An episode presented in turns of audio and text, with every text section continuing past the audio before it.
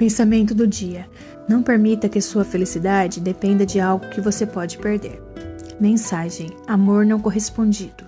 Eu espero que você supere os dias difíceis, esse amor não correspondido. Saiba que tudo vai passar. Você é forte para superar. Aprenda a ficar sozinha e a gostar disso. Não há nada mais poderoso do que aprender a gostar da sua própria companhia.